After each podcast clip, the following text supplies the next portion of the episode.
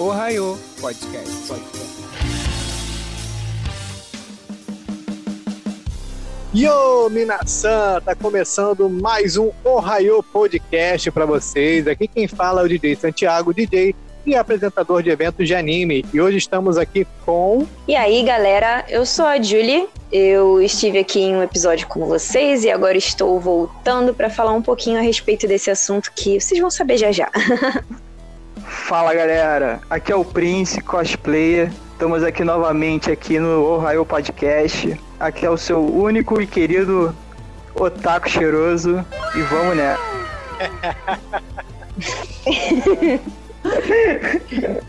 Fala galera, aqui é Soraya falando, tudo bem?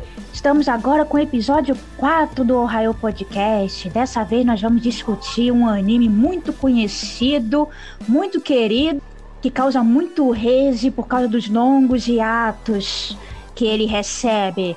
Então, fique com a gente e vamos que vamos com mais um episódio. É isso aí, já já começa o nosso Ohio Podcast logo após o break.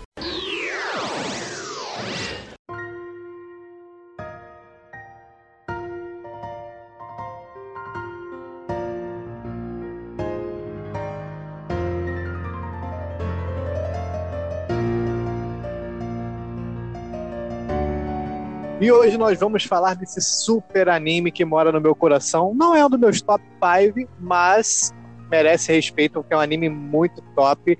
Hunter vs Hunter, escrito pelo grande Yoshiro Togashi. Alguém sabe o que mais o Togashi escreveu de clássico aí? Alguém sabe? Se for falar de, de, de, escritor de anime, eu acho que eu não conheço nenhum. Foi o Togashi que fez Yu Yu Hakusho?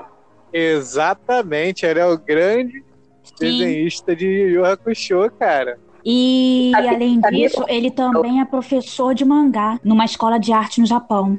Professor de mangá? Não sabia dessa. Sim, ele era há muito tempo atrás, só que infelizmente, por questões de saúde, ele teve que abandonar. Esses hiatos que ele dá é muito em grande parte por causa da, da saúde dele, né? Ele tem um problema de coluna seríssimo, ele fica na cama e sem muitas dores Sim. e tal. Inclusive, dizem, eu não sei se é verdade, mas alguns fóruns japoneses falam que ele tem um diário onde escreveu toda a história do Hunter vs Hunter para caso ele morresse e não conseguisse finalizar a obra dele com os traços dele, que os aprendizes que ele tem, né, no caso os ajudantes, iriam terminar a obra por ele. Só que ninguém sabe se é verdade Eu ou acho- não. Tanto que a empresa japonesa, né, não fala mais disso. É, eu acho que é lenda, porque se ele tivesse escrito, ele estaria publicando o mangá, né? Porque o mangá ele sofre esses hiatos todos justamente porque ele não escreveu. Não é bem que ele não escreveu, é que ele não desenhou, ele não fez as páginas. Pode ter até Ah, escrito. entendi. Ele tem o roteiro. Ele tem Ah. roteiro. Sem falar que ele não é só o criador do Yu Yu Hakusho. Ele também é criador do Sensei Hatsushita. Se eu não me engano, também é o criador do Uzura no Midoki. Criador do Caminante. Criador, óbvio, do Yu Yu Hakusho. Criador do Level Air. E ele também é criador do Soaru Cupid. Ele é casado com a Naoko Takeuchi, que é autora de Sailor Moon, né? Exatamente. E até hoje estão casados. Inclusive, foi a esposa dele que escreveu o final de uma das sagas, né? Se não me engano, a saga das Quimeras. Foi ela que terminou. E eu discordo Sim, quando vocês falam que ele para muito por conta da saúde. Eu acho que ele para porque ele gosta de ficar jogando Dragon Quest, entendeu? Tem aí uma treta na internet que rola a respeito desse assunto. Tem uma treta e tem uma foto. Tu já viu a foto do quarto dele? Como é que é, cara? Zá, que quarto é aquele, meu pai do Parece céu? que passou um furacão ali, jogou tudo pro alto, cara. Eu não sei como é que a esposa consegue Isso que eu ia falar, meu Deus do céu. É, porque o de consegue levantar e arrumar as coisas, né? Eu queria ter essa desculpa para dar pra minha mãe quando era criança. Nem me fale. Mas eu ainda acho que é mais por causa do problema mesmo de saúde dele. Ele começou a, a publicar o, o mangá dia 3 de março de 1998, né? Pela clássica Shonen Jump. E veio até um bom tempo, mas só que com grandes hiatos, parando né, de vez em quando. E inclusive vai fazer muito tempo que ele não publica um, um capítulo, cara, de mangá. A galera tá, tá louca. quase indo lá no Japão batendo cara. Que maneira de colocar aí. Né? Não, é, não é jabá não, mas quem quiser ir lá na Crunchyroll e dar uma olhada nos comentários, vão ver que é muito engraçada, galera. E já fazem 84 anos. Calma, gente, calma. Olha o coração. São muito bons os comentários, você nunca viu? Vai ver. É, vou começar a ver os comentários da Crunchyroll. É porque eu não tenho, então. Eu vou no Piratão, então. Dá nisso. Fico por fora. A, a série teve duas animações, né? Teve a primeira clássica, que foi feita em 99, que é o primeirão, que ele só com cabelo azul e tal. Não sei se vocês assistiram essa. Uhum. Sim. E teve um remake, né, feito em 2011, que é o mais atual, que foi até a saga do Formigas Quimera. A saga das Formigas Quimera não teve na, na primeira edição. E pra mim é uma das melhores arcos, a gente vai falar isso mais pra frente. É, a história começa contando a vida do protagonista Gon Freaks, indo atrás do pai dele, que abandonou ele quando era criança, pra ser um, um hunter. Ele decide se tornar um hunter para poder encontrar o pai dele. E a partir daí começam todas as, as aventuras. Ele conhece o, o grande amigo que vai ficar para toda a saga até agora, até o momento, que é o Killua, é de uma família de assassinos, os Zoldyck, que são personagens, para mim, um dos melhores personagens da série. E a partir daí começam a desenrolar as sagas.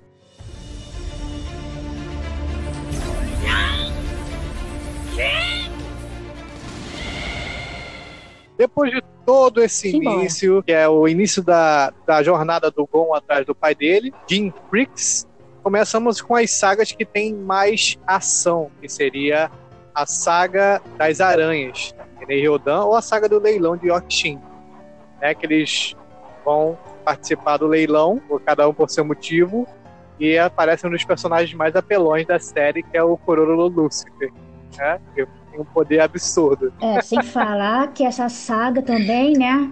Essa saga no anime mostrou cada luta maravilhosa entre todos os personagens. Que caramba, a luta do Hisoka foi maravilhosa. Putz, eu não sei nem como comentar isso. Acho que ver essa luta, acho que o pessoal mais ficou animado. Pô, eu, eu, eu, eu sei que eu fiquei animada. Mamma mia, como foi Mamma ótimo. mia! Além de que essa saga ela também mostrou um pouco mais do do porquê o Kurapika, por que que ele tá ali. Então, demonstrou um pouco da, da vontade dele, o da, da parte da vingança dele, do que ele deseja e todo o porquê dele ser ah, um Hunter, né, atualmente. É, toda a motivação dele para se tornar É, um, um Hunter Toda a motivação dele foi, foi revelada Uhum. nessa, nesse arco, né? Que ele quer, nesse ele arco. quer vingar o clã dele, porque mataram todo o clã dele para roubar os olhos, e ele descobriu que quem matou foi a Genei Ryodan, as aranhas. E é nesse arco que ele começa a concretizar o desejo dele de vingança. É quando ele mostra a verdadeira, o verdadeiro poder dele, né? Sem falar, não só mostrou o verdadeiro poder dele, mas também mostrou todo o ódio que ele sentia nessa saga. O Kurapika, meu Deus do céu, era o demônio em forma de pessoa.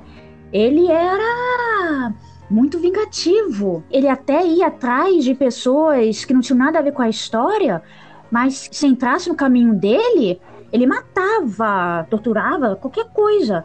Tudo que impedia ele de fazer a vingança, ele. Como é que eu posso dizer? Pagava. Exatamente. Fora que nessa saga, além de, de ele ter demonstrado o poder dele, mostrou que nesse momento ele estava muito acima dos outros três protagonistas, né? Que seriam o Leório, o, o Gon e o, o Killua.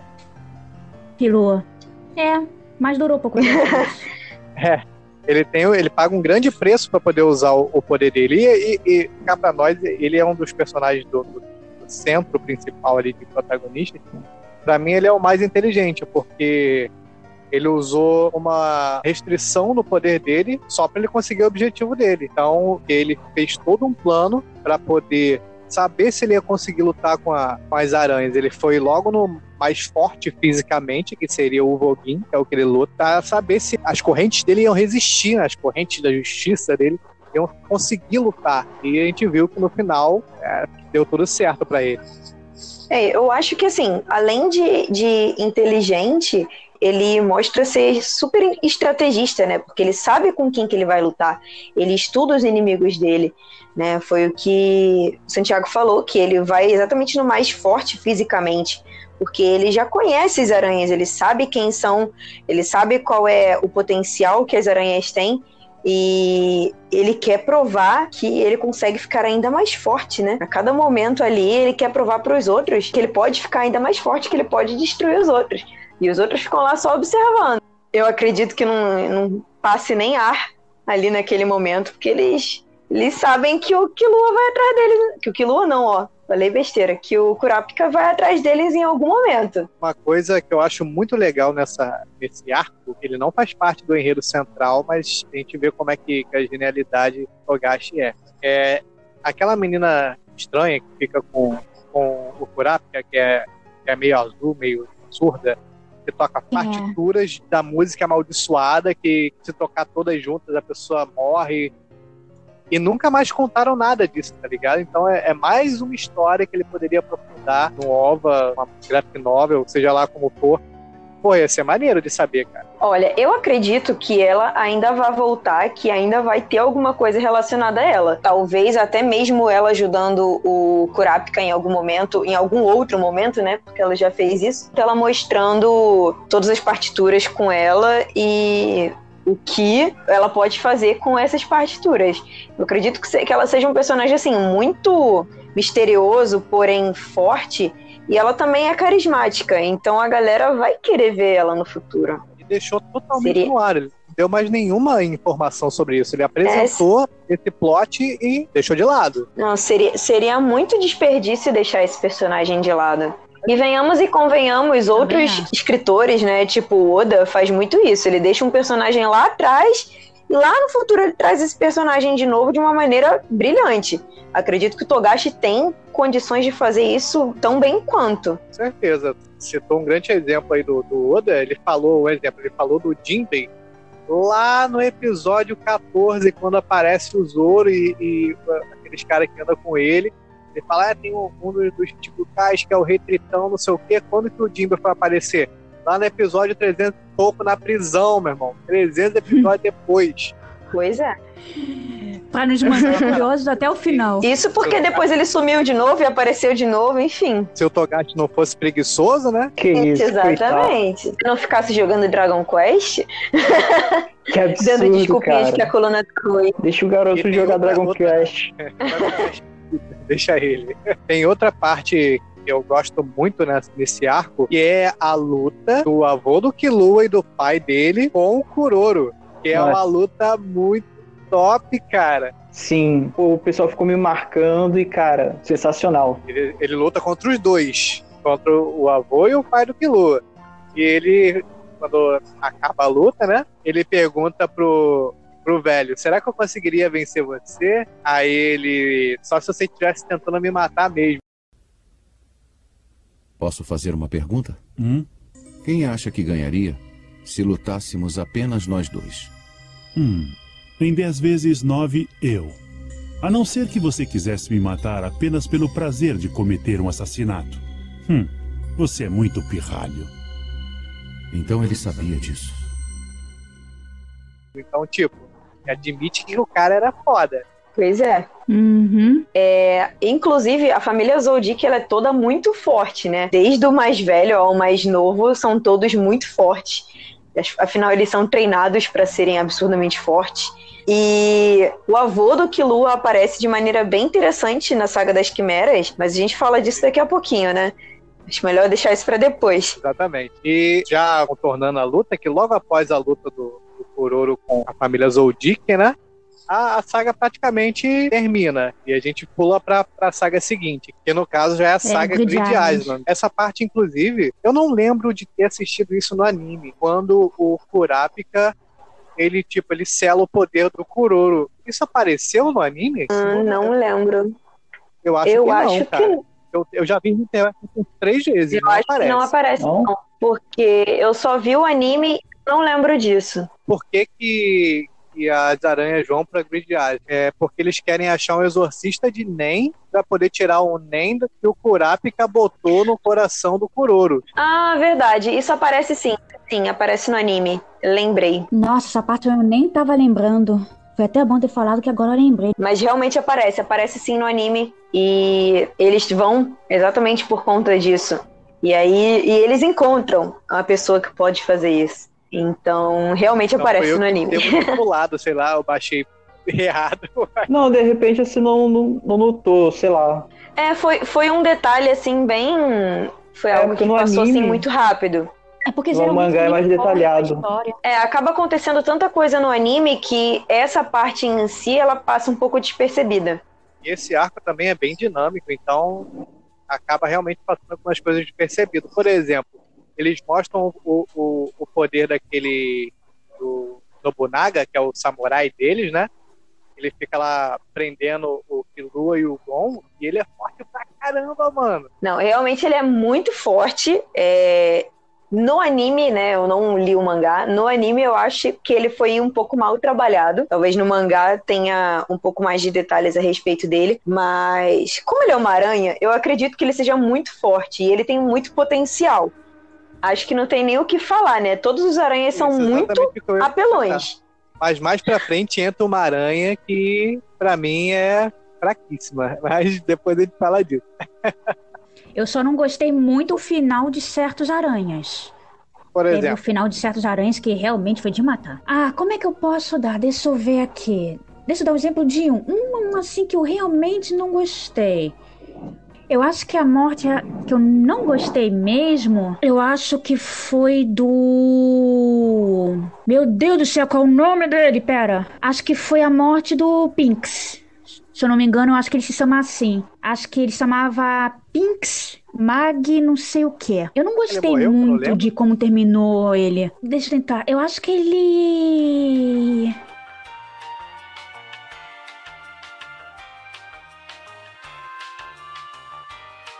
Não, ele não morreu. Não, ele não morreu. Ele realmente não morreu. Mas assim, a forma como ele não foi tratado, aproveitado. Cara, ele tinha Ah, de mas tudo é- pra ser muito bom. Ele era o ladrão do grupo. Qualquer coisa que o grupo precisasse, ele conseguia roubar. não, realmente, é porque Ele não foi muito essa aproveitado. saga, ela nem foi tão focada nas aranhas, ela foi focada no Kurapika. né? Então, até na, na saga das Quimeras, a gente vai falar mais pra frente, que mostra, explora melhor ele, Sim. os poderes, as lutas e tal. Sim, mas é aí que tá o principal. Ele, como é que se diz, foi que conseguiu trazer muita coisa do clã Kurapika pro grupo da- das aranhas. Ele roubou muita coisa que pertencia ao clã do Kurapika pra eles, incluindo alguns olhos que eram pra serem leiloados. Ele conseguiu roubar. Ele não foi muito explorado por causa disso. Botaram ele simplesmente como se fosse um ladrãozinho qualquer. E ele matava um grupo de mais de 30 Eu pessoas até, eu acho que fácil. até o Kuroro ele fala isso, que as habilidades de certos membros do grupo são para momentos específicos. né? Nem todo mundo é, é lutador no grupo. É, o Pinks andava no meio termo. Ele não só era o ladrão do grupo, como também era um dos maiores assassinos. Se eu não me engano, eu acho que ele era o número 5 do grupo. Já que eles são divididos por números, eu acho que ele era o número 5 Mas essa parada do de, grupo. de número, eu acho que não necessariamente a, a numeração quer dizer como escala de poder. Não, não era. Era uma numeração normal assim de time. Tipo, você vai ser o número 1, um, número 2. E se eu não me engano, ele era revelado como uma das pernas. Eu acho que ele era a perna número 5, se eu não me engano. Ele era revelado como a perna número 5 do Grupo Aranha. Era um dos que ficava mais básico do básico do grupo.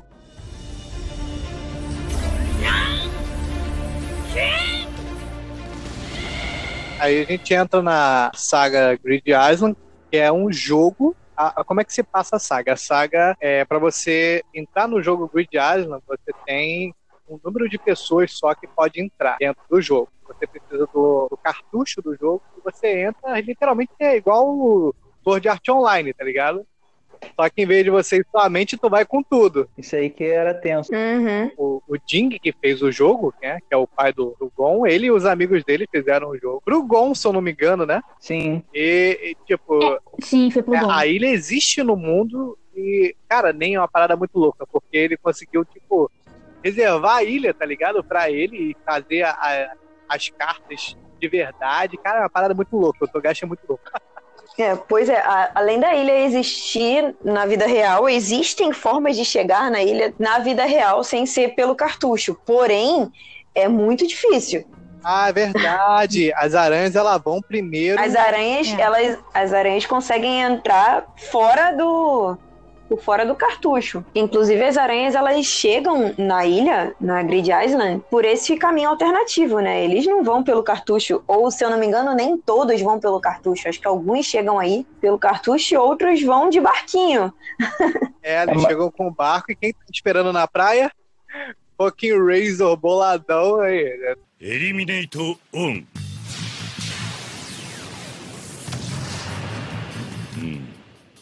すごい使い手の集まりだったなん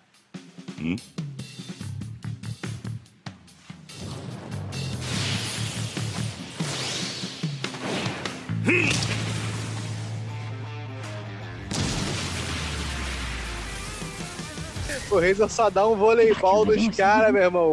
Plau, estoura o, o barco dos caras. Aliás, o Reis é um personagem muito bom, né, gente? Pelo amor de Deus. Que personagem maravilhoso. O, o, o Togashi, ele tem esse dom, né? Ele não é um personagem principal, mas o cara, ele tem um background que torna ele, assim, você gosta do personagem, cara. Ele apresenta que o cara morou na rua, aí depois ele virou um, um bandido, um ex-presidiário e tal. Um, tipo assim, um bad guy. Aí o, o Ding, a maior...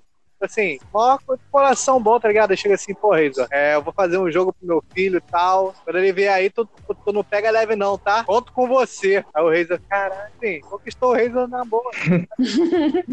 Tipo, caraca, vai largar teu filho na minha mão, É, ele sério. ainda fala, tipo assim, se ele vier, eu acho que ele falava, tipo, se ele vier, eu vou matar ele, posso Exatamente. matar ele? Ele, não, não pega leve não, tá ligado? É como se fosse o, o Piccolo e o Gohan, né? É, tipo, pode matar. Se ele for fraco pra você matar ele, mata, ué. Eu espero que, como meu filho, ele não seja, mas se ele for, Tá liberado. O Ding já confiava de que o Gon ia chegar forte ali. ou ele confiava ou ele era louco mesmo, né, gente? Pelo Então, amor eu de Deus. gosto. Ou ele acreditava no filho, Mas eu também tomei que ele é louco eu também também. acho que ele era meio maluco. Que pai é esse, rapaz? Responsabilidade como pai dele. Porra. Aí voltando à saga, né? Ele cria todo esse mundo várias coisas loucas. E pra mim essa é uma das sagas, né? é uma não, pra mim é a saga que teve o maior desenvolvimento, tanto do, do Killua quanto do, do Gon, em termos de poderes. Eles deram um salto de poder bem grande. É, graças à professorinha, né? Aquela professora. Acho que com a professora daquela, não tinha como ele não ficar forte, gente. também não tinha. muito foda, a Bisque, cara. E ela é uma personagem muito boa, né? A princípio você acha que a Bisque não é nada, né? Você fica assim, tipo, ah, é uma criancinha. Quando ela aparece na forma original dela, mano, eu não sabia se eu ria, se eu chorava. Ela é absurda, ela é absurda demais. Oh, esse momento, Esse foi, momento foi muito bom. esse momento foi tenso. Esse momento foi tenso, mania. Mas assim, é uma personagem que realmente fez com que Killua e Gon dessem um salto absurdo de poder por conta do Nen, né? Ela tem um controle de Nen muito absurdo. Ela já foi professora de outros personagens ali, né? Então, o que ela ensinou pra eles, eu acredito que tenha sido o o despertar, porque eles já tinham uma noção básica, mas aquilo ali realmente foi o que fez eles entenderem como funcionava o Enem e foi o gatilho. Aham. Se eu não me engano, foi Sim, ela que foi sim. professora do professor deles lá na saga do, da Torre Celestial, não é? Aquele cara de óculos. Exatamente. Exatamente, Ih, ela foi a professora dele. Quando eles falam que fulaninho de tal tinha ensinado e tal pra eles o início do NEM, ela vira e fala, mas quem ensinou ele fui eu. E o poder dela também é muito foda, porque depois Uhum. na saga da a preparação pra saga das quimeras, né, o Killua ele tá fazendo um treinamento muito hard, ele esvai toda, todas as energias dele lutando e ela faz aquela massagem que deixa ele recuperado total de um dia pro outro, tá ligado? Tipo, ah, Exatamente. Era a habilidade dela, né? A habilidade especial. Era a ultimate dela. ligado? E ela, e ela ainda se faz disso, né? Porque ela usa isso pra se manter jovem Essa também. parada também, que ela fica novinha com esse poder. É, é tipo uma Tsunade mesmo, só que a Tsunade tem a marca na testa ali, ela tem o NEM dela que faz uma massagem lá, um super mega spa, faz ela ficar novinha, linda, maravilhosa, carinha de bebê, carinha de bebê. Uma carinha que parece que não vai fazer nada de ruim. Aquela carinha assim, sorridente. Sabe de nada, Bastou você inocente. piscar que você já é fácil. E essa é, é, é um, tem, uma, tem uma das lutas mais legais desse arco, que é quando eles vão enfrentar o Razor. E é uma luta muito louca. E não é uma luta, é uma partida de queimado. Muito foda. É uma partida. Mano, é muito louco isso. Esse que é legal.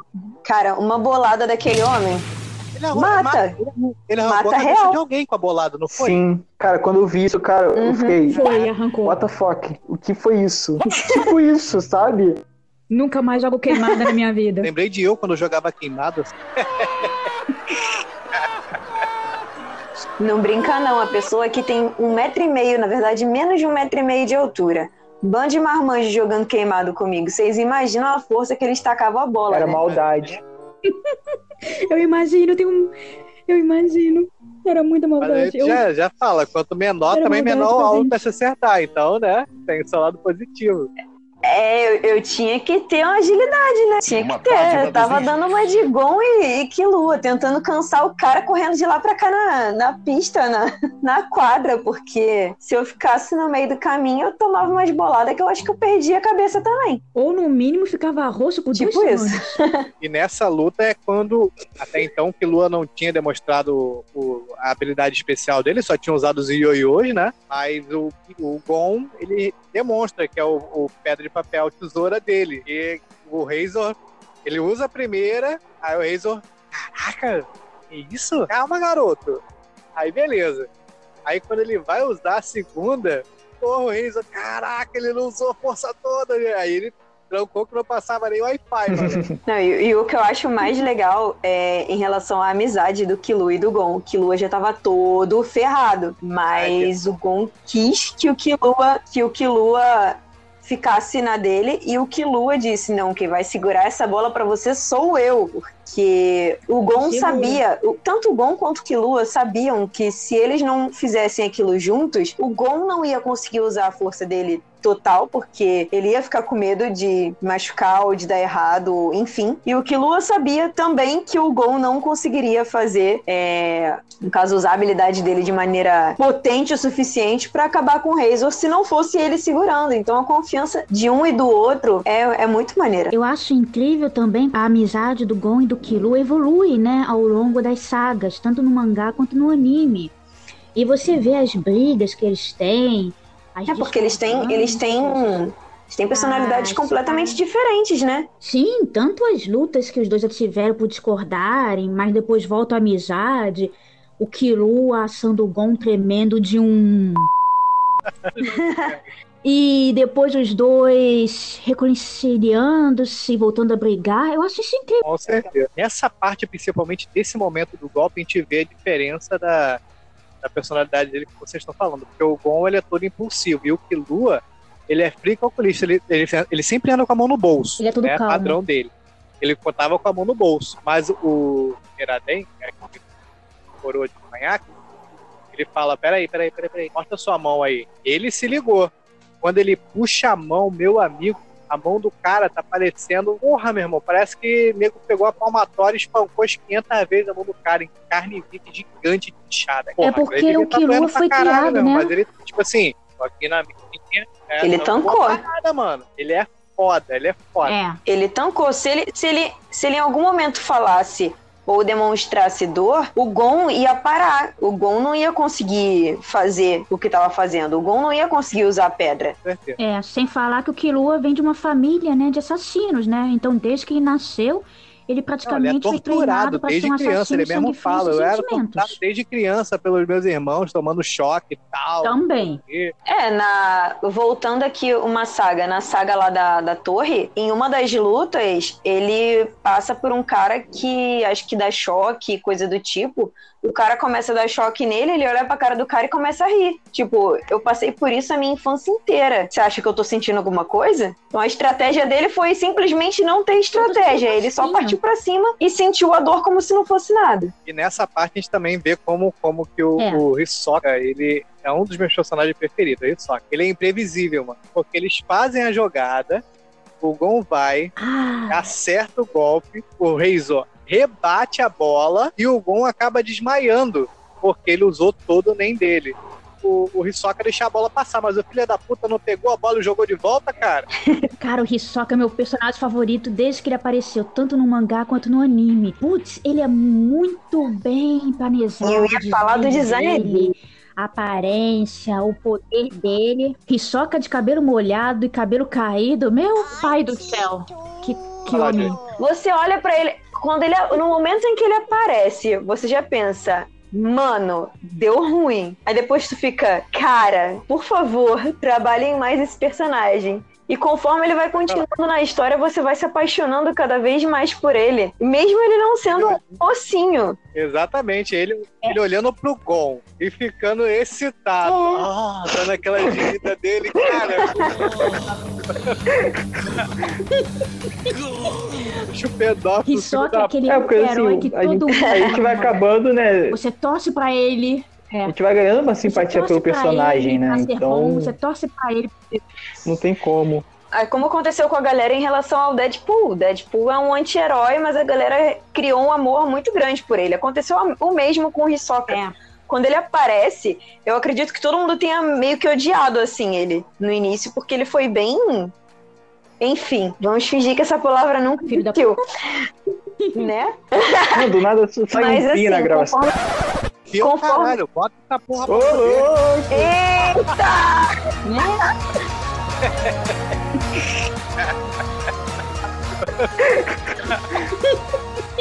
Sim, conforme, conforme o tempo vai passando e ele vai demonstrando que ele, como disse aí o, o Santiago, ele sente tesão em ver o Gon e o Killua crescendo e a partir do momento em que ele percebe que os dois são fortes e vão se tornar ainda mais fortes e que podem lutar com ele de igual para igual algum dia, aí é que ele fica doido, né? Pedófilo. Mas essa é uma parada, é uma parada legal. O tesão dele não é pra comer as Oh. crianças, é pra lutar com eles depois. Então, Com eles depois. acho que passa passa. Querido Santiago, não corta a nossa parte Fujoshi, meu e da Julie, não. Deixa Corta. com, com os nossos Corta. com os nossos yaoi. Que chips são errados, Não, assim, isso é muito não. Eles são crianças, eles têm 11 né? anos. Pô, Ó, ó, não pode. A gente falou, a gente falou, a gente falou mal de pedofilia num, num episódio anterior. Não pode. Exatamente, é isso aí. vamos manter o Family Friends. Fala isso pros seus rentais da vida aí. Tá bom, Tem tá bom, tá bom. Family friendly. Depois de 500 palavrão que a gente falou que atrás Family Friend já foi pro prédio há muito tempo.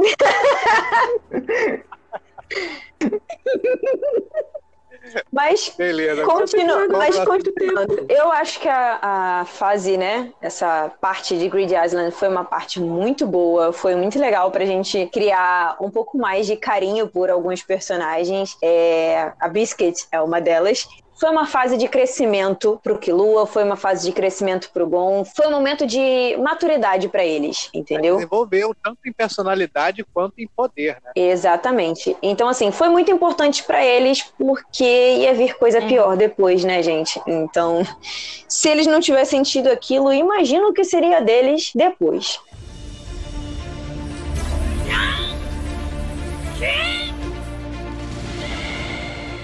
E agora, queridos otakus, vamos falar da saga preferida do DJ de vocês. Acredito que da maioria das pessoas que assistem Hunter vs Hunter, que é a saga das Formigas Quimera, que além de ela ser uma das sagas mais emocionantes, ela também tem muitas mortes que tocam a gente logo no começo, é a saga basicamente se desenvolve com o Gon e o Killua achando um aprendiz do, do Jim Creeks que é o Kaito, né? Eles vão para um continente com eles pesquisar umas formigas que estão evoluindo muito. E nisso, isso vendo pelo lado deles, e no lado das formigas, as formigas estão evoluindo, tipo assim, para nível de humanos ou mais. Né? E a partir daí acontecem algumas coisas e vai nascer o rei das formigas quimera, mas antes nascem a guarda real dele, que são os três principais da guarda. Que é a Neferupto, o o nome dos outros que eu esqueci? ah, Neferpitou é a mais. É a mais tocante, assim. Então, os outros a gente acaba esquecendo o nome mesmo. Calma aí. É o Pufu. Porra, assisti a, a, a, saga inteira essa semana pra poder esse episódio e eu esqueci o nome dos caras. Calma aí. É o Pufu, é a, a Libélula e o. Calma aí, tô achando outro aqui. É... Acho que é. Meruem, né? Não. Meruem, Meruem é, é, o, é o principal. Ah, tá, desculpa. eu tento, né? Eu tento ajudar. É. Uh, Yupi. Yupi, isso aí. É um cara vermelho lá, caramba. E tem tipo uma menininha meio que gato, né, também. Ela Pitou. captou. Eu assisti toda essa saga essa semana pra gente poder gravar. Não.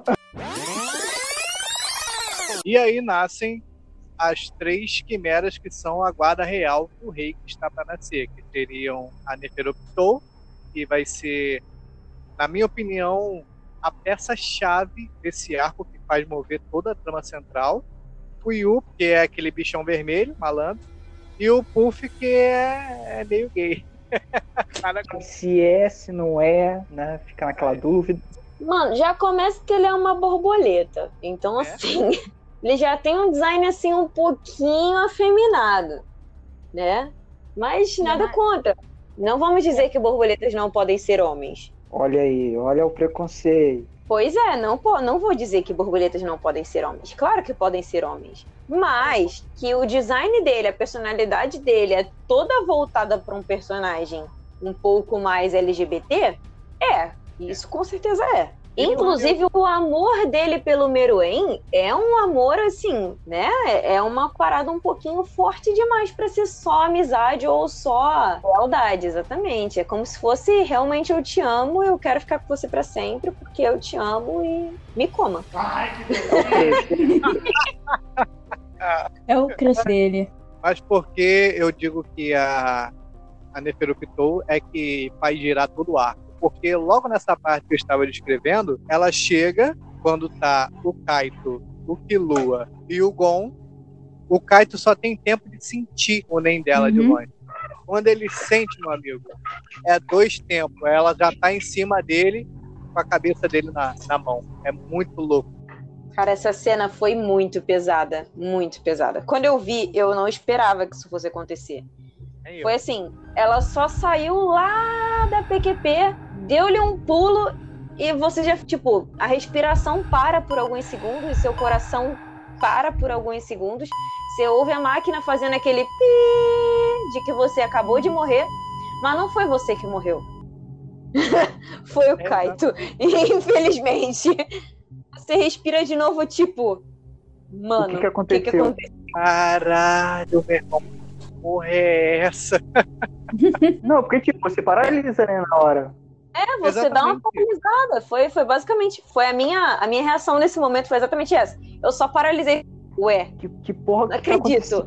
eu lembro que eu, eu parei a cena assim um tempo, eu parei, eu dei um pause, fiquei olhando, fiquei olhando. Respirou. Tipo, não, não acredito. Não, não, não, não acredito que, que isso está acontecendo. Na hora que ela pula e vai atacar, o tempo para eles dá, dá uma diminuída, porque o, o que Lua pensa o Gon, quando ele vê, ele, ah! aí o Killua para pra pensar, dá uma porrada nele e foge. Mas, tipo, isso acontece em um, dois segundos. Mas pra gente fica uns 30 segundos o desenrolar dessa cena. E a gente fica tenso, não consegue respirar.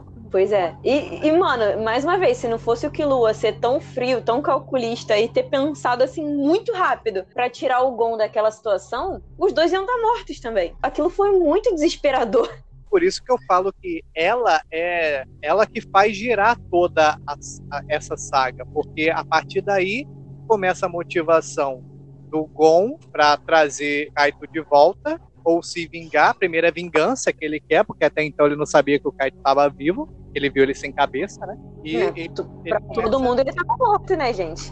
E ele começa toda a saga dele de vingança. E depois ele é, seria para tentar salvar o Kaito, né? Mas que depois a gente vê que ele já tá morto, é só o corpo dele. E a é partir é só o corpo? É só Na verdade, é só, é só a alma dele, né? Não, a alma renasce naquela menininha de cabelo vermelho. Entendeu? Aí a partir daí começa o desenrolar da saga inteiro. Por isso que eu digo que ela é o personagem assim que faz girar toda a trama desse arco. Apesar de, do Meruem, do rei, ser personagem principal, entre aspas, o vilão principal, é ela que faz girar todo o arco. Olha, mas eu posso ser sincera com você, a formiga que eu mais gosto é aquela primeira formiga humana que na verdade era o garotinho, né? Ele tem as lembranças daquele garotinho que estava protegendo a irmã. Foi um dos primeiros humanos a serem mortos. E ele se torna um dos generais da rainha, né? Ele é um dos que lidera os as outras formigas quimera, ele é um dos que eu mais gostei, assim. Eu acho que o carisma dele me, me conquistou de alguma forma, pelo fato da gente saber desde o início, tipo, quando você começa a ver ele, você automaticamente vê o menininho. E você pensa, tipo, caramba, mano, ele ainda tem as lembranças. Quando você começa a perceber que eles, que eles têm lembranças, né, de quando eram humanos, aí mesmo que você fica assim, tipo, caraca, era um menininho. Tipo, o, o moleque é foda. Ele tá ali comandando geral. Ele se tornou uma formiga quimera, mas ao mesmo tempo ele consegue, ele tem aquela compaixão, ele tem aquele sentimento de proteção que ele tinha quando ainda era humano. Isso me, me chamou muita atenção nele. Então é uma das formigas que eu mais gosto, assim, dos, dos secundários, né? Que ele passou a ser um secundário. Eu acho que foi um dos que eu mais senti apego um dos secundários que eu mais gosto é o, o polvo. O polvozinho. Sim, o polvo também é bem legal. E depois ah, vai. Eu acho ele fofo. Porque, tipo, ele tá ali pra. Ele ia matar o Killua, ele podia matar o Killua, tá ligado? Mas ele, no final da luta dele com o Killua, é, o Killua poupa a vida dele. Aí, aí ele, tipo, ele vai embora e o Killua continua lutando com, com, com as outras formigas ali. E. Mas depois o Killua derrota o inimigo dele, mas ele vai morrer, porque ele tomou, tá sangrando muito, ele ia morrer. E o cara volta para salvar ele, tipo assim, porque ele lembra da vida humana dele. Ele fala, pô, eu só queria ter um amigo e tal. E o Killua poupou ele, ele sentiu isso no Killua. E depois ele foi pro lado dos caras. Eu adoro aquele leão. Nossa, o design dele é muito bom, muito bonito. As cores usadas nele. O leão. Eu gosto muito do leão. É, o nome dele é Leou, né? Eu gosto muito dele, nossa, eu acho que de toda essa, dessa saga, desse arco, ele é o meu favorito. Qual a sua formiga preferida, Prince? Cara, eu não tenho a favorita não, cara. Mas acho que se for para escolher, eu acho que eu fico com, a, com, a, com o garotinho também que a Ju falou. Ele às vezes dá aquele coisa de garotinho inocente. Sim, sim, isso é uma coisa que, que me chama muita atenção nele. Ele é um general, ele é uma formiga, tipo, ele tá ali para matar um monte de gente, mas ao mesmo tempo ele sente compaixão, ele ao mesmo tempo sente apego pelos humanos que ele vai matar de certa forma. O tempo todo fica tipo, gente, não mata desnecessariamente. Vamos fazer só o que é necessário para alimentar a rainha. Vocês não precisam fazer essa maldade toda. É, sei lá, de alguma forma ele consegue mexer com os nossos coraçõezinhos. É humano, né? É, porque, bem ou mal, ele vê os humanos como gado. Ele vê os humanos como fonte de alimento. Mas ele é consciente da fonte de alimento que ele tá ali tendo que caçar. Ele é consciente de que aqueles. de que os humanos também têm sentimentos. Ele precisa daquilo ali para melhorar a raça dele, né, para desenvolver a raça dele, mas ao mesmo tempo ele não quer que seja feito de maneira grotesca ou absurda ou, sei lá, Cruel, né? desenfreada. Né? Exatamente. As outras formigas não estão nem aí. E ele está o tempo todo tentando fazer da maneira mais correta possível.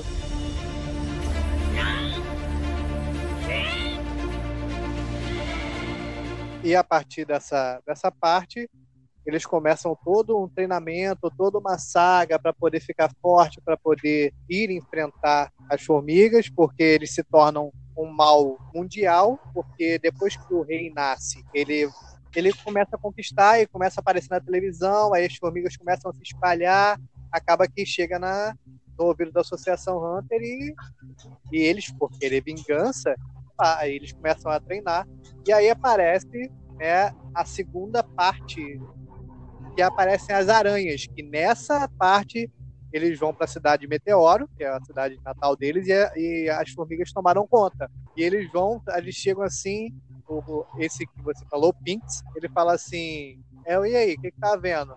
Aí o cara lá, morador da cidade, fala com ele, é, a diretoria tá decidindo o que, que vai fazer, como que eles vão classificar a morte deles. Aí, classificar? Como assim? O cara vai e mostra para eles que a formiga que estava tomando conta daquele formigueiro estava transformando as pessoas da cidade em formiga, fazendo a mutação neles. Aí ele fala: ah, é, eles só ficam no escritório, os líderes, né? Só ficam no escritório fazendo nada. A gente vai resolver do nosso jeito. Aí vai todo mundo, o esquadrão da morte, tá ligado? Matar todo mundo lá dentro. Aquela cena também foi bem bacana quando eles mostraram, tipo assim, vocês acham que vocês são fortes? Queridos, vocês não conhecem a gente. Vem aqui que a gente vai mostrar quem é forte. Aí, ele, aí são explorados os poderes de, de da grande maioria de cada membros. Exatamente, de cada um. Que ainda não tinha sido mostrado, né? Isso, ali aparece a minha aranha preferida, que é o Feitan, que o Feitan é foda pra caralho. O Feitan é muito maneiro. Acho que também é uma das minhas aranhas preferidas. Aquele estilão misterioso dele. E, e, e cada um é muito. É muito único, sabe? Tem o cara lá que é todo cheio de buraco, que a tribo dele faz buraco no corpo pra tocar alta música de guerra. Uma parada muito louca, tá ligado? Sem falar que a hoste dessa saga também, né, era muito. foi muito bem bolada. Combinava perfeitamente com as cenas. Sim, você ficava preso, cara, a cada cena. A trilha sonora de Hunter vs Hunter também, vamos e venhamos, que é, porra, uma das melhores de anime, assim, não só as aberturas e os encerramentos, mas a, as músicas dentro dos episódios, porra, muito bem feito. Uma pergunta. É Hunter Hunter ou Hunter versus Hunter? O que, que vocês acham?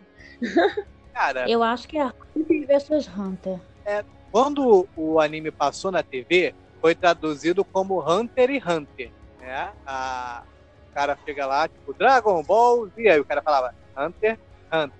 Mas pra mim é Hunter versus Hunter, tipo, porque eles estão sempre em conflito um com o outro, tá ligado? Eu também acho. É porque assim fica meio complicado, né? Vai muito uma tradução livre, né? É. Porque quando a gente vê um X, né, no meio de duas palavras, a gente pensa, pô, é versus, né? É contra. Exatamente. Exatamente. Aí nessa parte aparece para mim a aranha mais fraca, que é a Caluto, que no caso é aquela menininha dos papéis, né? Dos moleques. E ela é uma Zoldyck. Hum, verdade, verdade.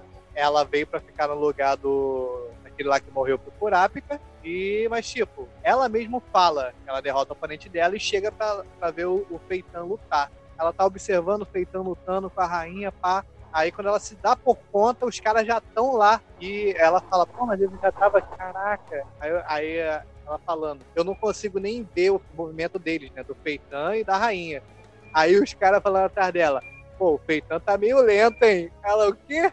Assim, caralho, o cara ainda é mais forte que isso. Aí ela mesma fala, pô, eu achei que eu ia chegar a ser a segunda rápido, mas ainda falta muito. É porque ela é muito rápida, né? E ela bate no peito disso no início, quando eles falam a respeito é, do poder dela, que ela meio que bate no peito, tipo, não, eu sou forte. É, vocês vão ver só que a gente vai. Eu vou conseguir matar meu oponente fácil. Mas ela não esperava que. Na verdade, os oponentes que ela pegou foram os mais fracos possíveis. Verdade. Ela consegue ser até mais fraca do que a, a aquela menina do aspirador de pó, que pra mim também é uma personagem maneira pra caralho. Ah, sim. Que tem a boquinha, né?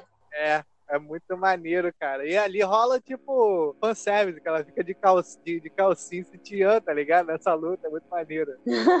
Mas ela, ela é forte de, assim, a força física dela é bem grande. É, cara. Tem, tem lá o, o, o ranking de força no, na queda de braço e ela não é das mais fracas, não. Ela tem uma força física bem absurda. Pra você, fora o, o líder das aranhas, qual é o aranha mais forte, na opinião de você? Vixe. Pô, essa aí Vamos lá. pegou agora, hein? Eu acho que o que tem mais chance de matar os outros ali rápido seria o Feitan. Mas ele não é necessariamente o mais forte, é porque ele é muito rápido E ele é estrategista igual que Lua. Você vê que ele fica ali só na dele, esperando o momento certo. Agora, de força física, ou sei lá, de destruição mesmo, aí eu já não sei.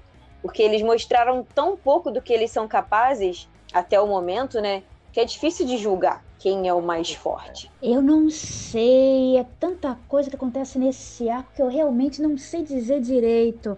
Mas nesse caso, eu vou concordar com a Julie. Realmente eu acho que ele é o mais poderoso sim, embora não aparente. Você, Prince.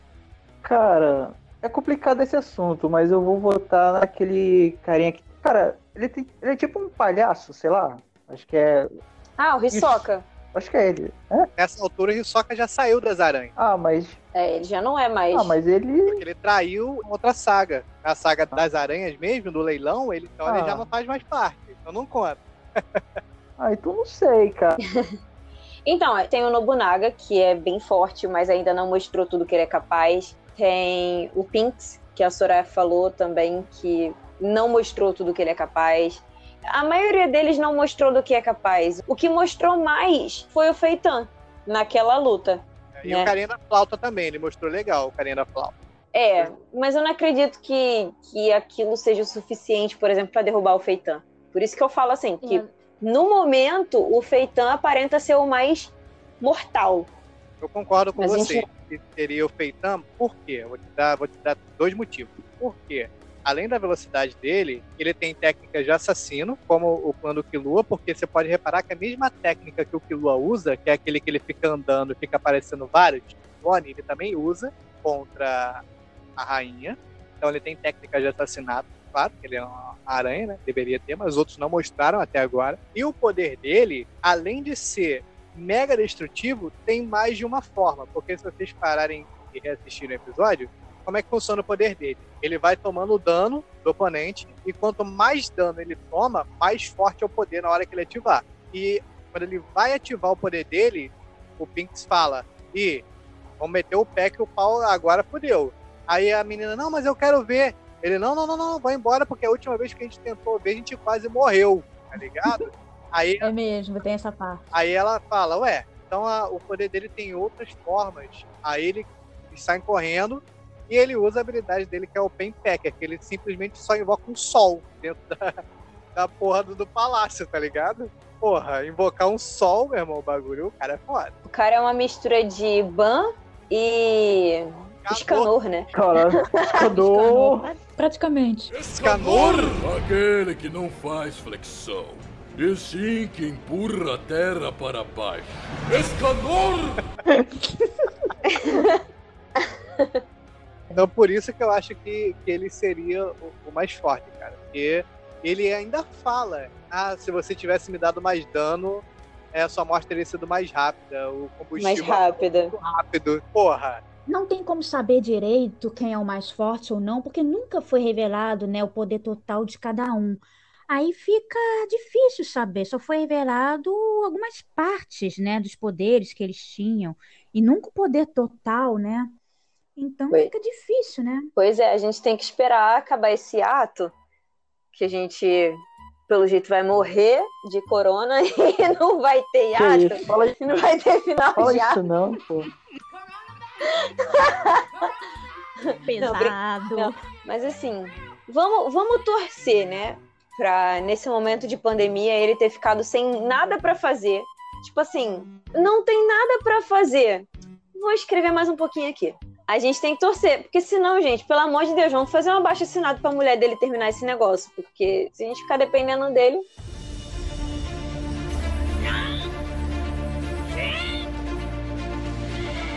Logo após a, a luta da, da Genei Ryodan, dos Aranhas, a gente vai pro confronto final da, da, da equipe que vai contra, contra as Quimeras Uma luta épica. e eles vão pro ataque.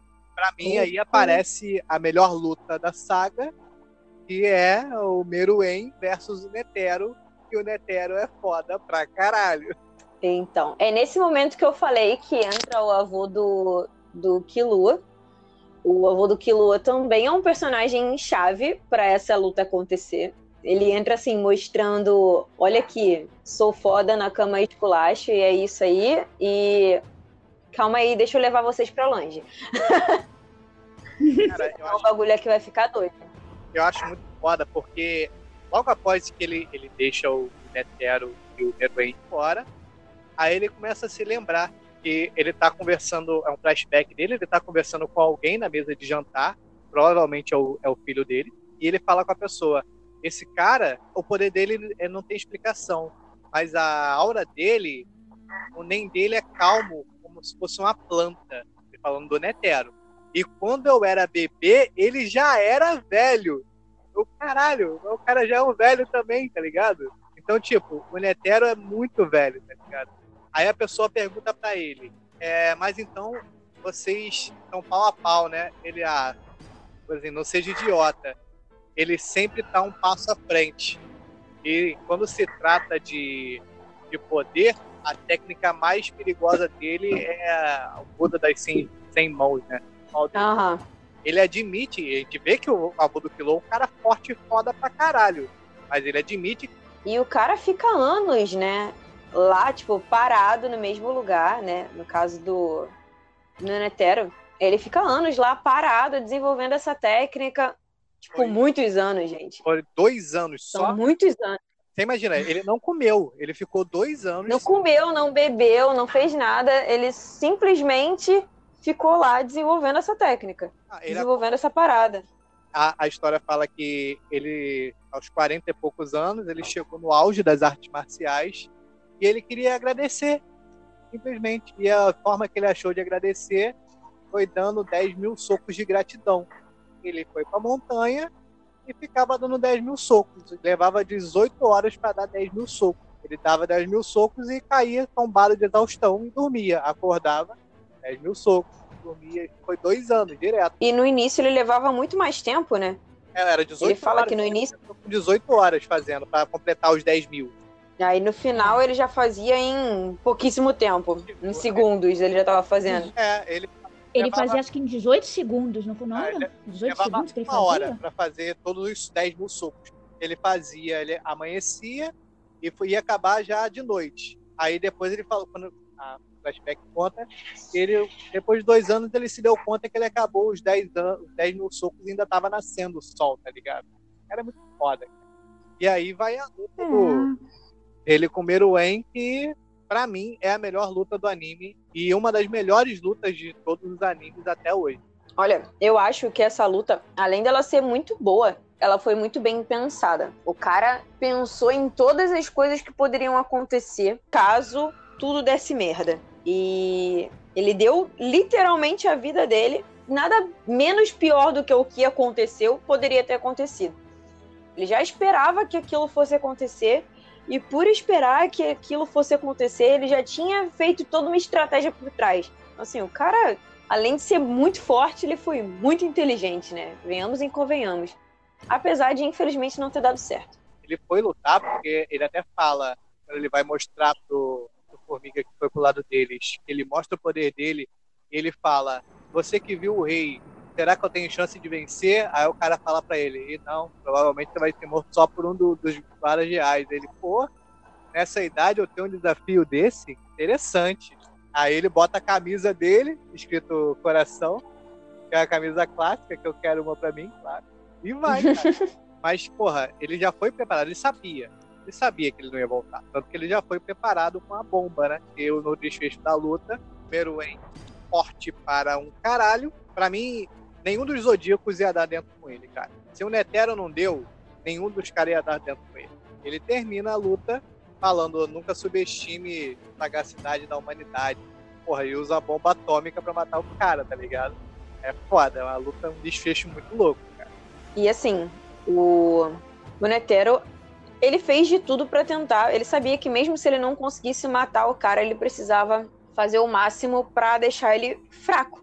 O mais fraco possível, né? Porque além de tudo, a bomba ainda ia envenenar o corpo dele. Então, se ele não morresse na hora, ele ia morrer depois. É, de um, de um jeito ou de outro o cara ia pro saco. De um jeito ou de outro. Só que, né, ninguém esperava que outras coisas iriam acontecer no meio do caminho, que outras pessoas iam acabar morrendo por causa disso. E ninguém esperava que ia aparecer a Komog no meio dessa porra toda e ia mudar a personalidade do rei totalmente. Exatamente. Que ele, ele não queria lutar. Você lembra que ele chegou lá com chegou lá com o Netero e falou: "Não, não vou lutar não". Aí sentou assim, tal. Aí o Netero, ué, assim, não entendeu nada. Ele falou: "Vamos lutar, não sei o que, blá blá blá". blá. Tô de boas. É, tá bom. Tô afim não.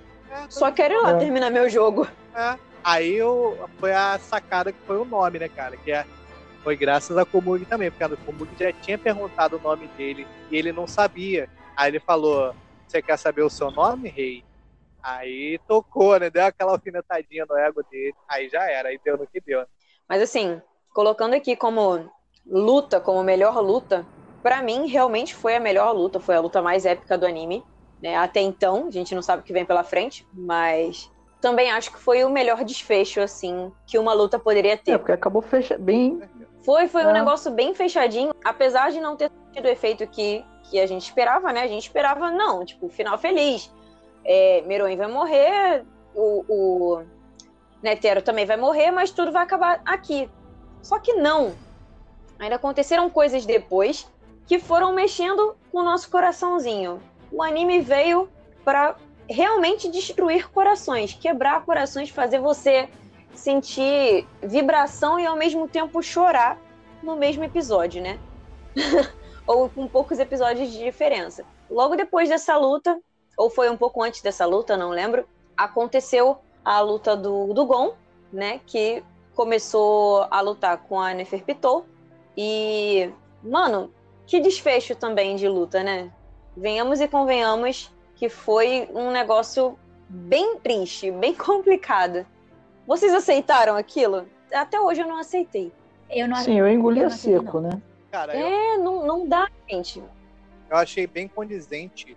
Se você reassistir a saga, você vê que desde quando ele estava treinando pra ir pra lá, você já via a mudança de personalidade dele. Que ele estava ficando mais parecido com o Killua, frio e calculista. é, Meu objetivo é esse, é isso que eu vou fazer. Ele, tipo, ele ia matar o Morel. Quando o Morel, o cara da fumaça do Kashima, né? ele fala: Você só vai se você me mostrar o seu poder aqui e tal. Aí ele fala: É pra me te atacar sério?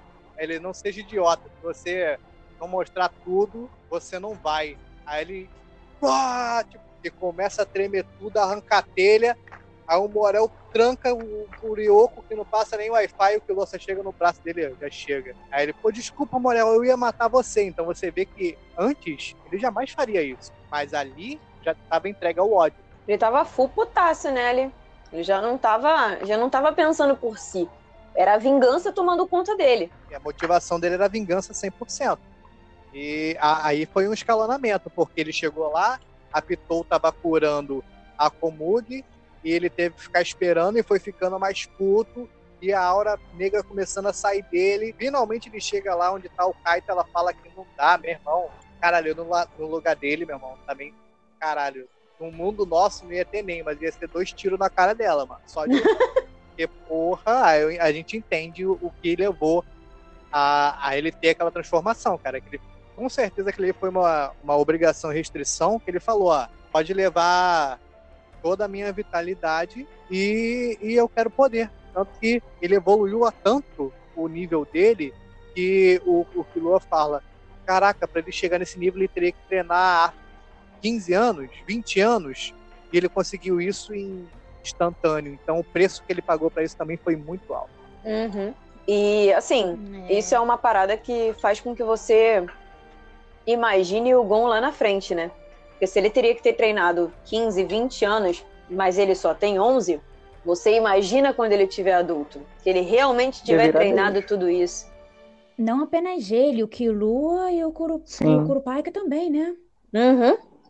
Kurapika ainda é um pouco mais velho Embora eu... que Lua e o Gon têm um potencial muito absurdo. Eles têm muito ainda pra crescer. E aí, é, gente, depois da luta, né, chega ao final da saga, como você disse, que veio pra acabar com todo mundo que tava assistindo, cara. Porque eu, eu confesso que eu não chorei, porque eu sou meio. Só teve um anime que me fez chorar na vida até hoje, que foi Full Metal Alchemist, na cena da Chimera. Eu chorei de raiva. Santiago, pode, Foi. pode falar pra gente, pode Do falar pra dela. gente que você chorou. Não, não chorei não. Encheu os olhos de lágrima, mas a lágrima não correu, não. Não, assim, eu fiquei, eu fiquei muito mal. Eu não sabia se eu chorava de tristeza, se eu chorava de felicidade, se eu chorava porque a cena foi fofa, porque foi triste. As minhas, os meus sentimentos ficaram doidos naquele momento. Eu sei que, assim, eu não esperava aquele final daquela saga. Não esperava de jeito nenhum. Não esperava uma mudança tão drástica no Meruem. E não esperava que uma humana, por causa de um jogo, conseguisse mudar toda a história da humanidade, digamos assim. Porque ela que foi a heroína, né? Exatamente. Se não fosse ela, a cada partida tá mudando um pouquinho a personalidade dele, já era, tava todo mundo fodido. Pois é. E aí a gente chega no final da saga, né? Que ele ficou envenenado pela bomba e ele volta pra ela, mas ele não sabia que ele estava envenenado. Ele vê que é, a gente vê toda a guarda real dele morrendo por causa do veneno e ele volta pra ela, porque ele tinha deixado ela escondida. Foi quem que escondeu ela? Foi foi o Killua que escondeu ela, não foi? Foi, foi depois que a. que Foi o-? Depois que o Gon levou a Neferpitou pra longe e ela ficou lá um pouco debilitada ainda, o Gilu escondeu ela. Isso, o Killua deixou ela com a Palm e a Palm escondeu ela lá, lá embaixo. Aí a Palm percebe que o rei vai morrer. Aí ele, ele pede pra ela, por favor, só me deixa ver ela. E ele vai se ajoelhar pra Palm. Tipo assim, por favor, caralho, mano. Aí, aí, nessa parte já começa a dar aquela pontadinha. já começa. Já começa a sair assim as coisas que você não quer que Né? saiam dos olhos, o coração aperta. Os ninjas de bola passam assim, como quem não quer nada. a Palme já fala: Não, não, rei, por Uhum. favor, eu ainda sou meio formiga, e então você não pode e tal. E aí ela deixa eles juntos, eles começam a jogar a última partida, né? E ele, eles vão jogando, e ela toda feliz porque ele voltou. Aí eles vão começando a partida e ele fala: Komog, é, contar, ele conta que ele tá envenenado e que ele não, ele não podia ficar muito tempo com ela, senão ela também morreria. E ela fala, pô, tudo que eu quero é, é ficar do seu lado e terminar de jogar com você. Porque ela também já tava apaixonada por ele, eu senti, tá ligado? Não ficou, Uhum. Ela não falou que amava ele, mas a própria atitude dela dá a entender isso. E ela demonstrou isso, né? Ela não precisou falar, ela demonstrou isso. É muito emocionante, cara. Que, que desde o início, no início ela tinha medo, né? Mas aí ela foi criando um certo respeito e esse respeito virou carinho. E esse Amor. carinho se tornou algo muito além. Foi se abrindo, né? Foi se abrindo aos poucos. Exatamente. Muito E ela foi se apaixonando pelo jeito dele. E ele não a via como uma pessoa inútil e ela não, a, não o via como um monstro. Então é aquela coisa de olhar pra dentro, né, pro interior da pessoa. É, ele vai falando com ela, vai jogando. É, é meio que agoniante, triste, porque a Palme fala uma condição pra ela, para ele. É, eu deixo, entrego você, deixo você ver ela, se você deixar eu assistir vocês. E ele deixa, ele fala, tudo bem, eu só quero ficar com ela. E a gente vê isso pela visão da Palme. E a Palme vai assistindo e ele vai falando pra ela, Komog, eu não tô conseguindo enxergar. É, você pode falar pra mim? Aí ela fala a jogada dela. Aí ele, Komug, eu tô ficando cansado, eu posso descansar um pouco? Aí já começa, já começa a coisar, tá ligado? Eu estou sentindo Aí- uma voz aí, Aí meio... ela fala. Não, é porque, tipo, a gente vai lembrando, tá ligado?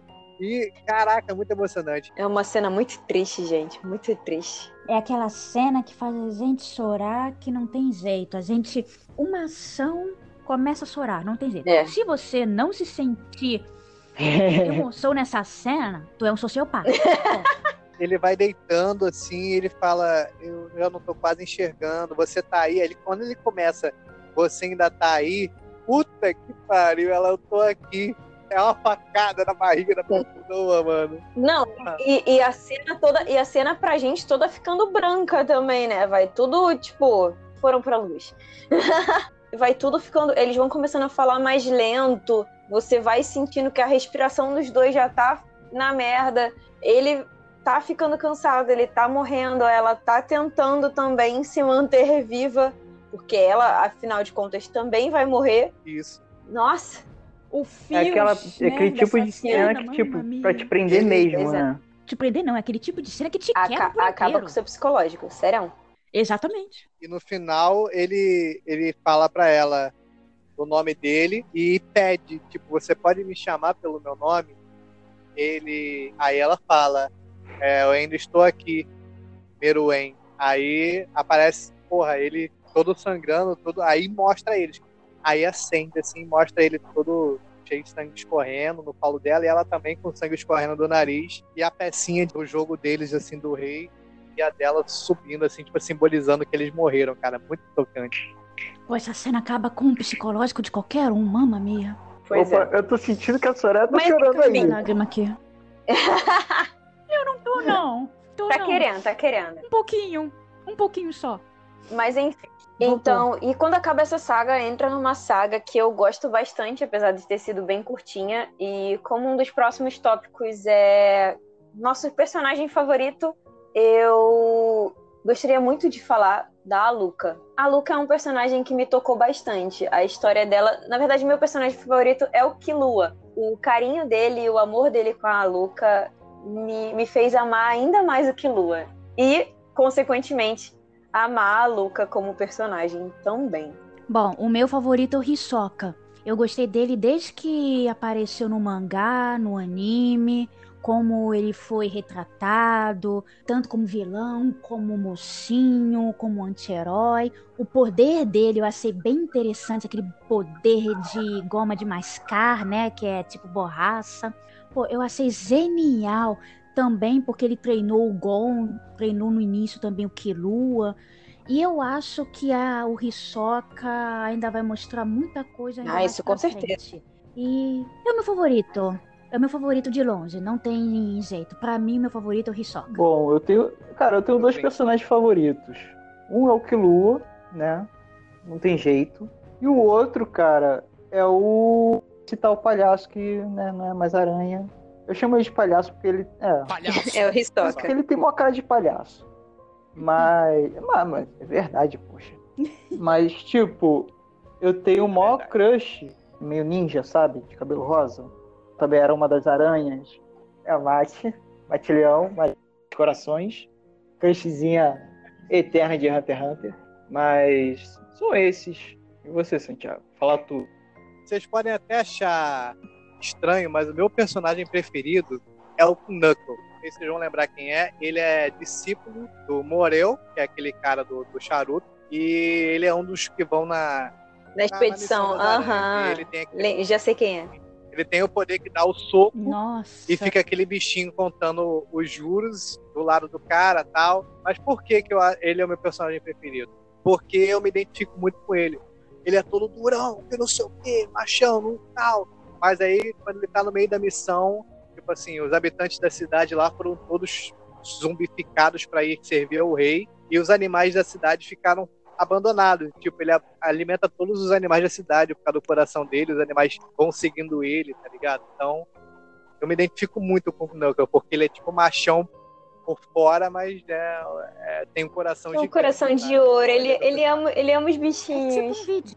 Mas ele faz isso, ele faz isso desde o início, né? Você vê em- É um tipo- desde que ele apareceu que ele alimentava os bichinhos e É. os bichinhos ficavam sempre atrás dele. Ele não tinha coragem de deixar os bichinhos com fome. Hum. Ele é um tsundere, tipo Vegeta. Ele é um tsundere. Por isso que ele é o meu preferido, porque eu me identifico muito com ele, entendeu? É isso aí. É o Knuckle, meu personagem preferido.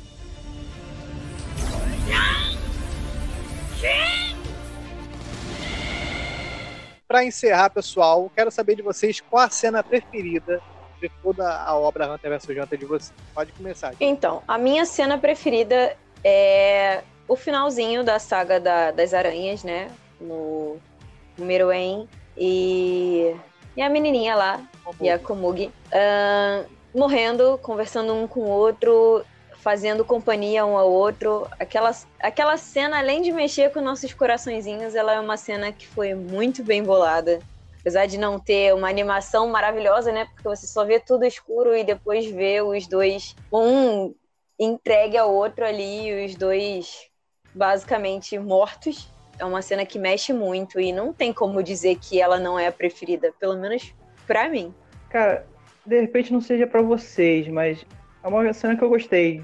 É quando o Gon tá, tipo, super boladão, fortão, sabe? É a melhor cena que eu já vi. Bom, eu tenho duas cenas. A primeira que me conquistou foi a primeira luta do Gon contra o Hisoka.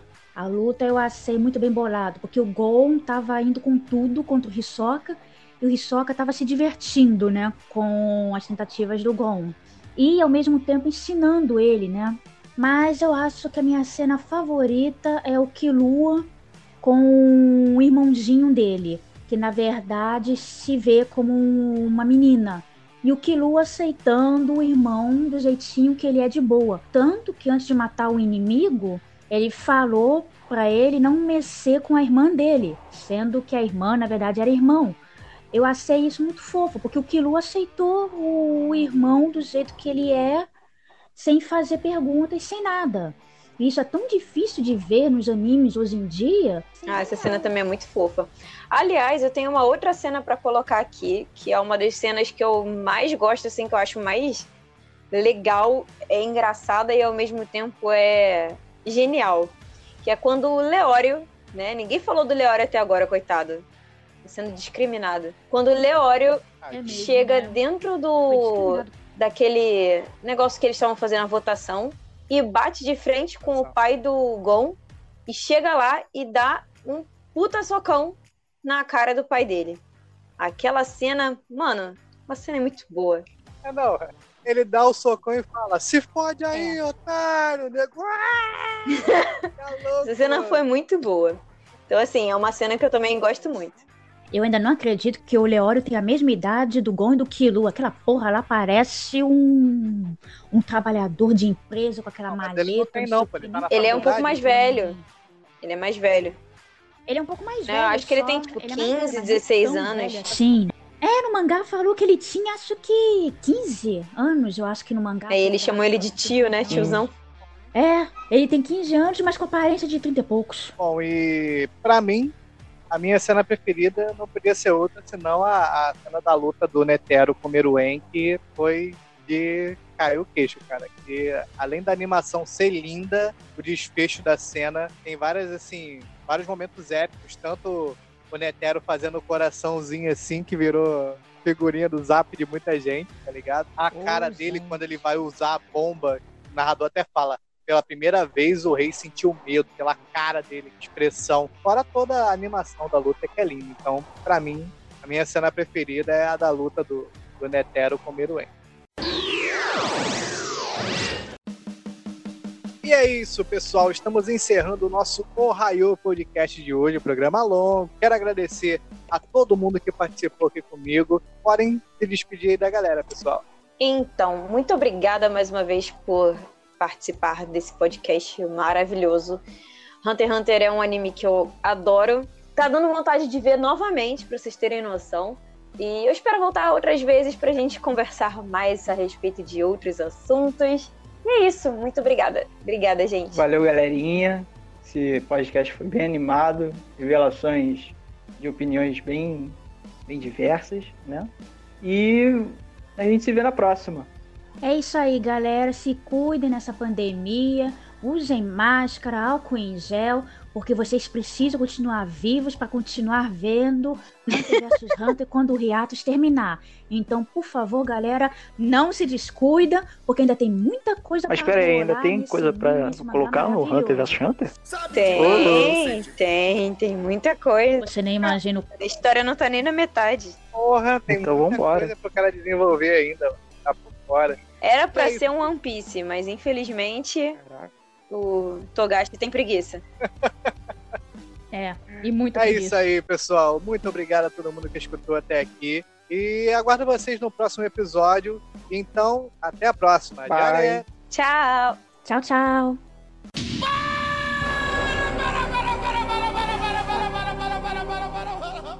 Aproveitar que você não tá gravando ainda, deixa eu fazer um negócio.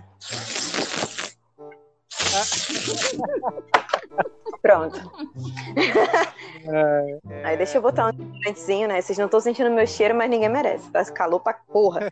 Cara, Pô, eu tô calor aí? sentindo, hein? Eu tô com muito Aqui calor. tá frio no Rio. Eu tô com. O frio Não, eu sou no do- Rio. Eu sou do Rio, mas assim, onde eu moro tá muito quente. Eita. Você mora em Campo Grande? Eu moro em Campo Grande. Porra, eu moro em Sepetiba, que é próximo, e aqui tá frio pra caralho. Porra, tu mora perto da praia. É uma praia meio merda? É uma praia meio merda, mas é uma praia. É verdade. Tem brisa, entendeu? Então, assim, fica mais fresco. É verdade. Faz sentido. Foi um bom argumento. Bom argumento, bom argumento. Meu Deus. Ô mãe, Eita, mãe. Tive olha aí o nosso minha... extra, o nosso egg. Aí o nosso egg extra novo. É o easter egg dessa semana aí, ó. É a mamãe cheirosa, que é a mãe do otaku cheiroso. Isso aí. Now the world don't